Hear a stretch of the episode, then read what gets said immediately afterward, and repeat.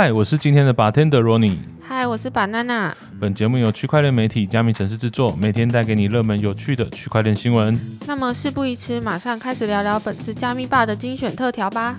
哇，banana，好久不见了！好久不见，真的。这一趟去，哎，你最近一次出差是去上海吗？对，去上海，去中国的电玩展。哦，这次去 CJ 好玩吗？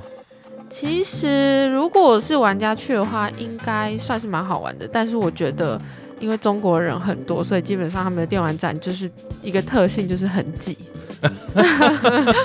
这次，这次听说它是疫情之后的重新开张。那，呃，CJ 它其实是类似像台北电玩展的存在，所以它是中国最大的游戏展。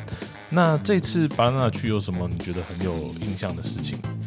其实疫情后，大家其实都应该都蛮期待它是可以很盛大。但是我这次去的体感是，我觉得应该是因为在疫情的时候有很多资方从中国撤出，所以其实有蛮多期待游戏公司它办的展位，相对的就是有比较小，就是让我有一点小小的失望。所以是有点不如预期这样。对，虽然人还是很多啦，因为玩家应该都还是会蛮期待，就是反正已经都三年没有参展了，所以都还是蜂拥而上。但是对我来说是有一点小小的失望，因为我个人是冲着原神去的。这样看来，这次米哈游在 CJ 没有很认真。他超级不认真，因为他们原神是没有参展的，这一点就已经够让人失望。什么？原神没有参展？对，就是他带来的游戏是，因为他们就是两个游戏很红嘛，就是哎，两两个还是三个，是《星穹铁道》跟《原神》，然后还有另外一个是《崩坏》。但是他们这一次只有《星穹铁道》有参展，然后《原神》是完全没有出现在展区里面的。所以他连卖东西都没有卖，就完全没有，就是你带了钱去，但是你却没有花到任何一毛钱。哇，这个真的是想花钱都没地方花。好，没关系，因为我们的 banana 他接下来九月的时候还要再去东京电玩展，希望到时候你可以看到你想要看到的。希望我是可以花到钱的啦。听说这次原神应该是会参加东京电玩展，不过我们到时候再来看看。好的。好，闲聊这么长，我们来看一下真正的区块链新闻：三天暴涨三千倍，孤注一掷同名币科泰币是什么？值得投资吗？中国诈骗主题电影《孤注一掷》呢，在八月五号的时候已经上映了，累计票房已经突破了五亿人民币，相当于二十二亿台币。那也成为了近期非常火爆的电影之一。那孤注一掷呢，取材真实的诈骗案例，描述工程师意外被卷入了海外诈骗公司的震撼故事。除了还原一些真实赌场之外呢，还捏造出了全新的币种科泰币，用来诈骗剧中的无辜百姓。有趣的是，不知道是不是英文翻译人员的失误，还是刻意为之，科泰币的英文字幕的名称竟然与以太坊一模一样。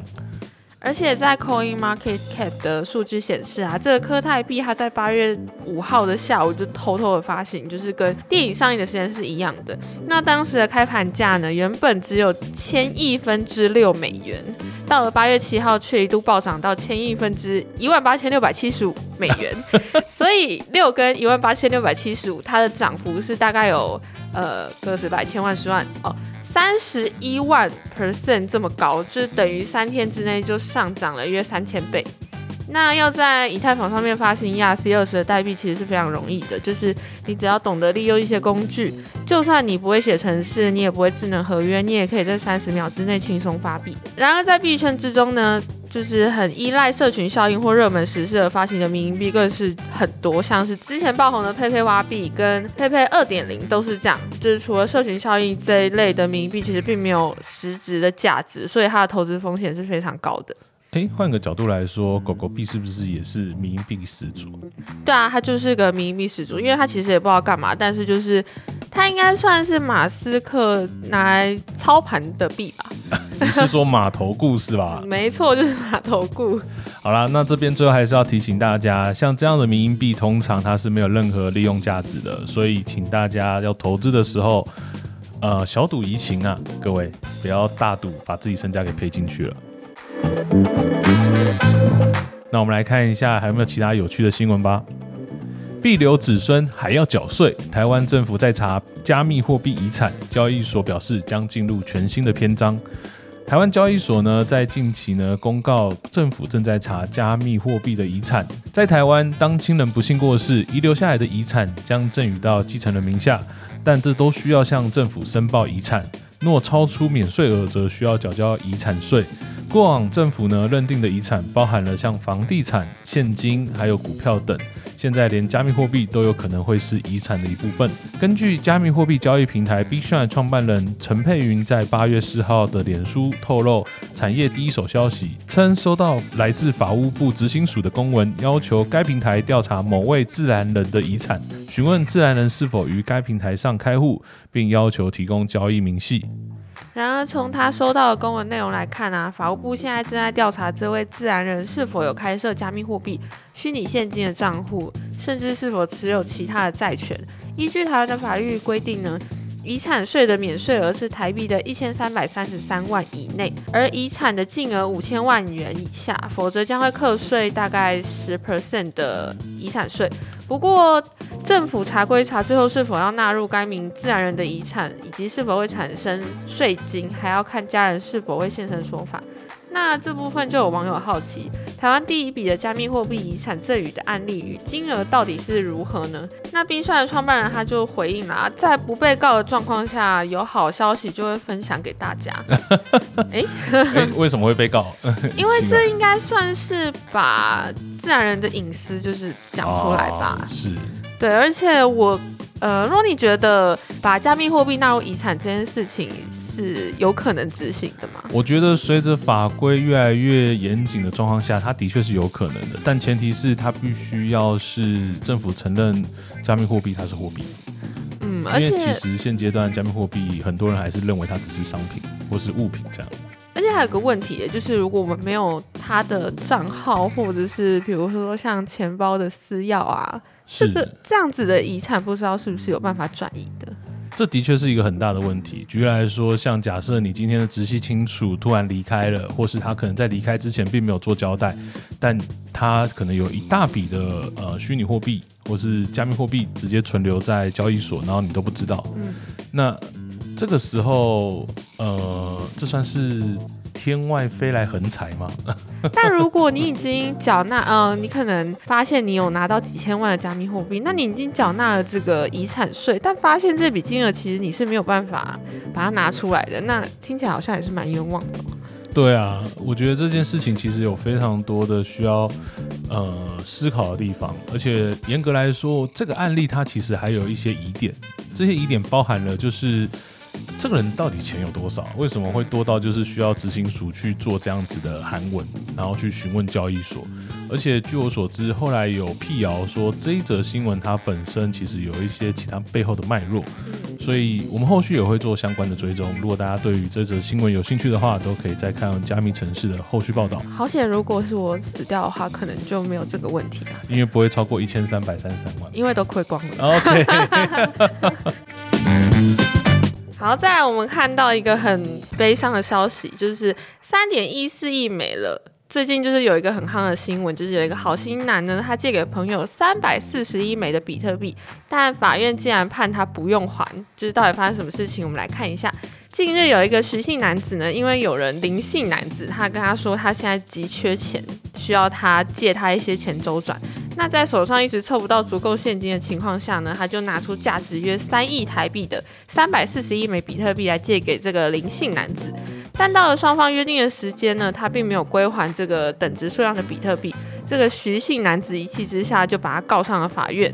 但是让人意想不到的是，这个借出去的三百四十一枚比特币不但没有拿回来，就连告到法院之后，法院还认直接认证这个林姓男子不用还他这笔钱。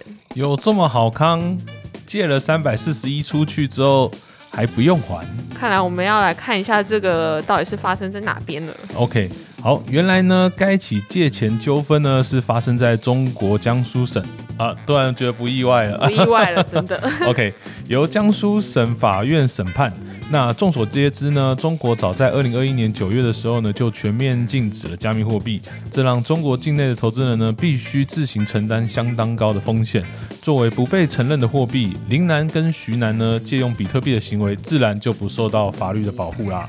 那江苏法院呢，在最终裁判时呢，认为比特币是一种特定的虚拟商品，不具有货币等值的法律地位，也因此呢，也不具有法偿性与强制性的货币属性，不能且不应作为货币在市场上流通使用，无法量化，也不具有现实的可返回性。因此，这笔钱呢，还钱的请求遭到了驳回。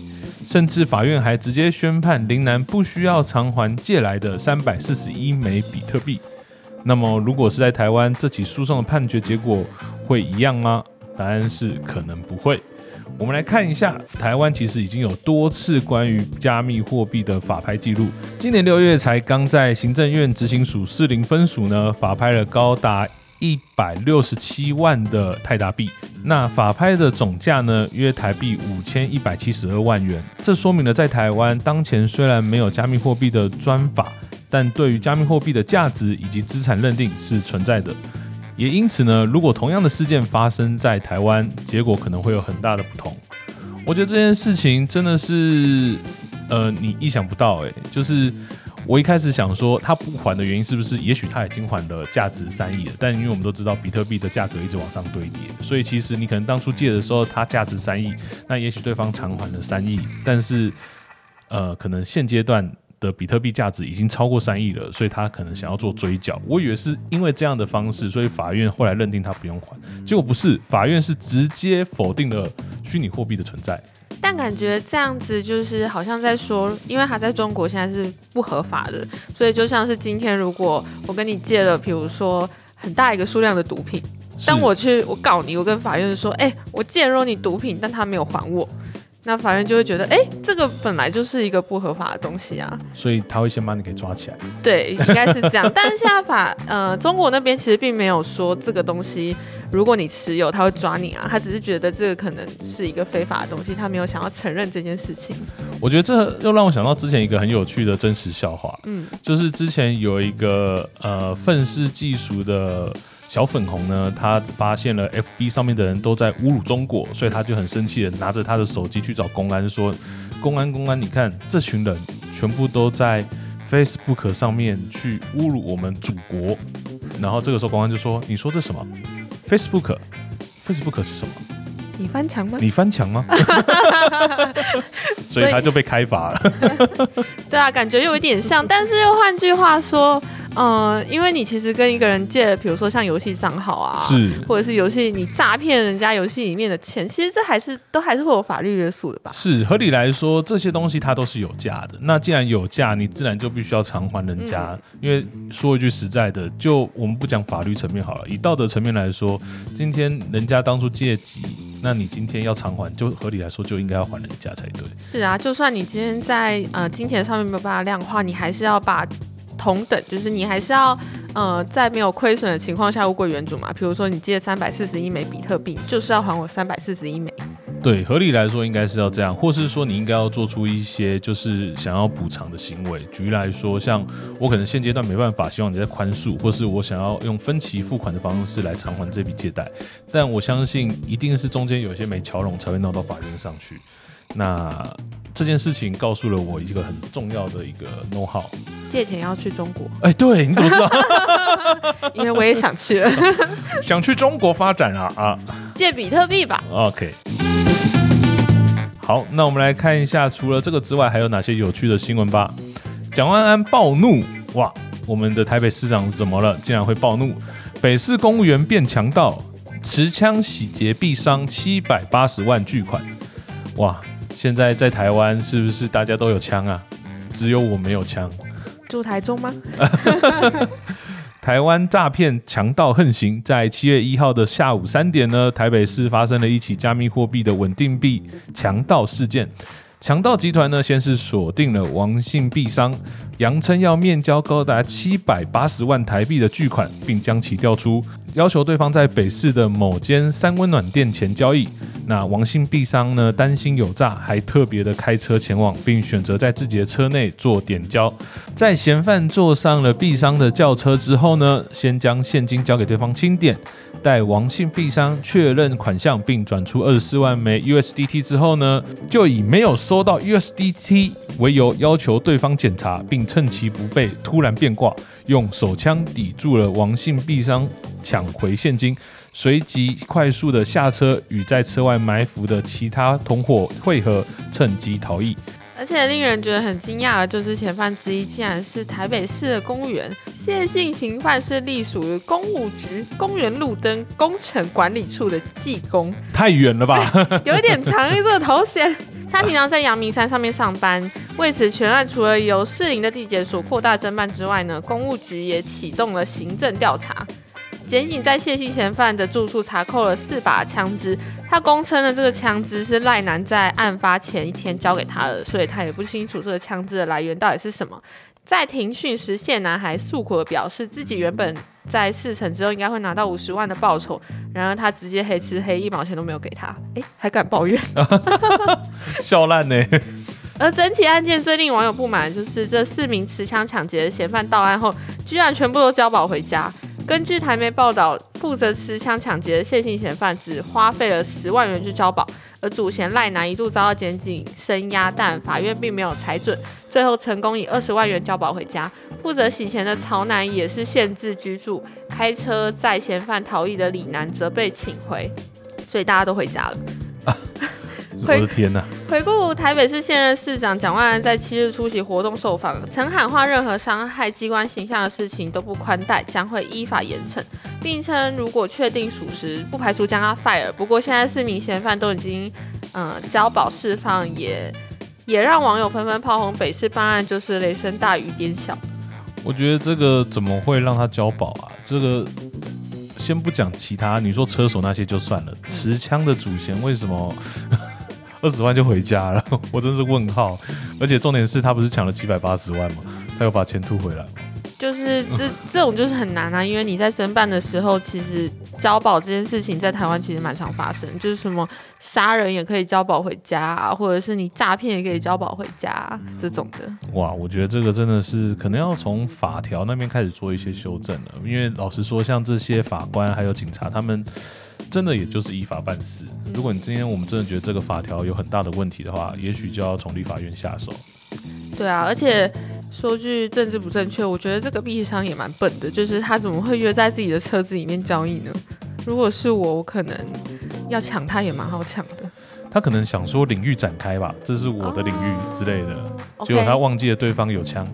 那希望 希望大家以后交易的时候还是要选那种公共场合啦。虽然之前在台中高铁也有曾经有被抢过，但是在公共场合还是比在一个封闭的空间来的好一点。是啦，而且我觉得另外一个方面就是说，今天既然是这种高金额的交易，可能多几个人会比较安全一点。没错，不然一对四其实也是蛮蛮危险的。对。好，那我们来看一下 PayPal 推出了稳定币，它能打败龙头 USDT 吗？业界点出两大挑战。那 PayPal 最近呢提出了稳定币 PYUSD，业界呢指出他们即将面临了两个很大的挑战。八月七号，PayPal 它宣布与曾发行 BUSD 的公司合作，推出美元稳定币 PayPal USD。简称 PYUSD，未来将逐步开放所有美国用户在 PayPal 上面购买并出售、持有与转让这个他们想要发行的这个货币。据了解呢，PayPal 在历时两年的开发审查之下，才在以太坊主网推出这个 PYUSD。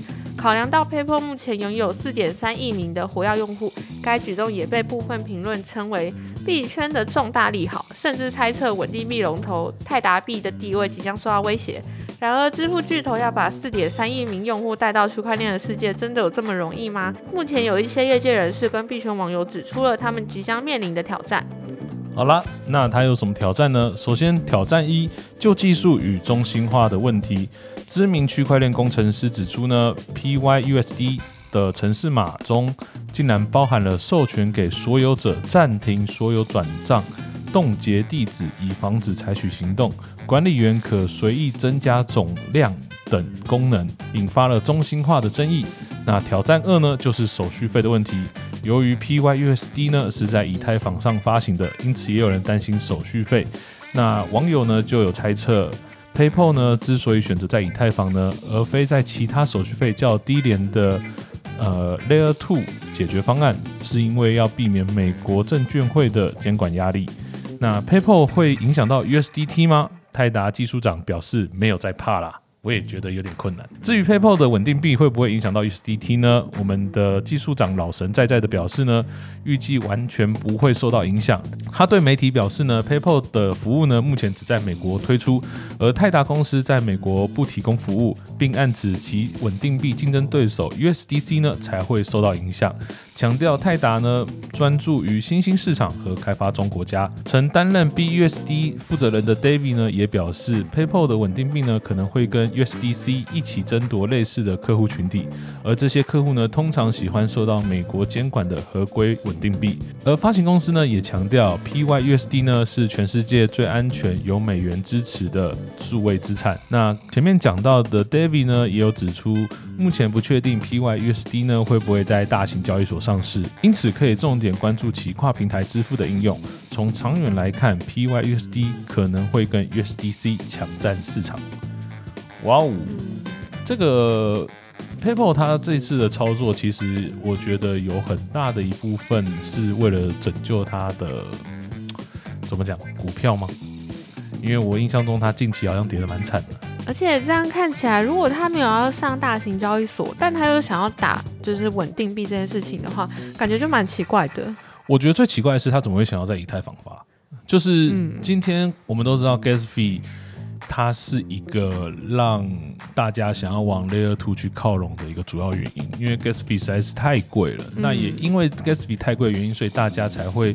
呃，有所谓的创，然后有其他的，有 Polygon 啊，对，或者是 OB 券啊之类的。所以也因为这样的关系，这也是一个大家最常实际使用的东西。但它今天竟然发行在这个地方，那除非今天 PayPal 它自己去吸收这一个 Gas Fee，不然的话，我认为这件事情要转起来蛮困难的。嗯，而且如果它只在 PayPal 里面可以应用的话，那看起来其实就跟平台币其实是没什么差别的。嗯，同意这件事情。如果它没办法公开出来的话，那其实你也没有必要上链。老实说，是这样。是啊，所以看起来泰达币的地位应该还是稳稳的。呃，我觉得泰达币的定位实在太坚不可摧了，因为它毕竟也是非常老牌的稳定币。而事实上，今天我们想要让加密货币走到监管。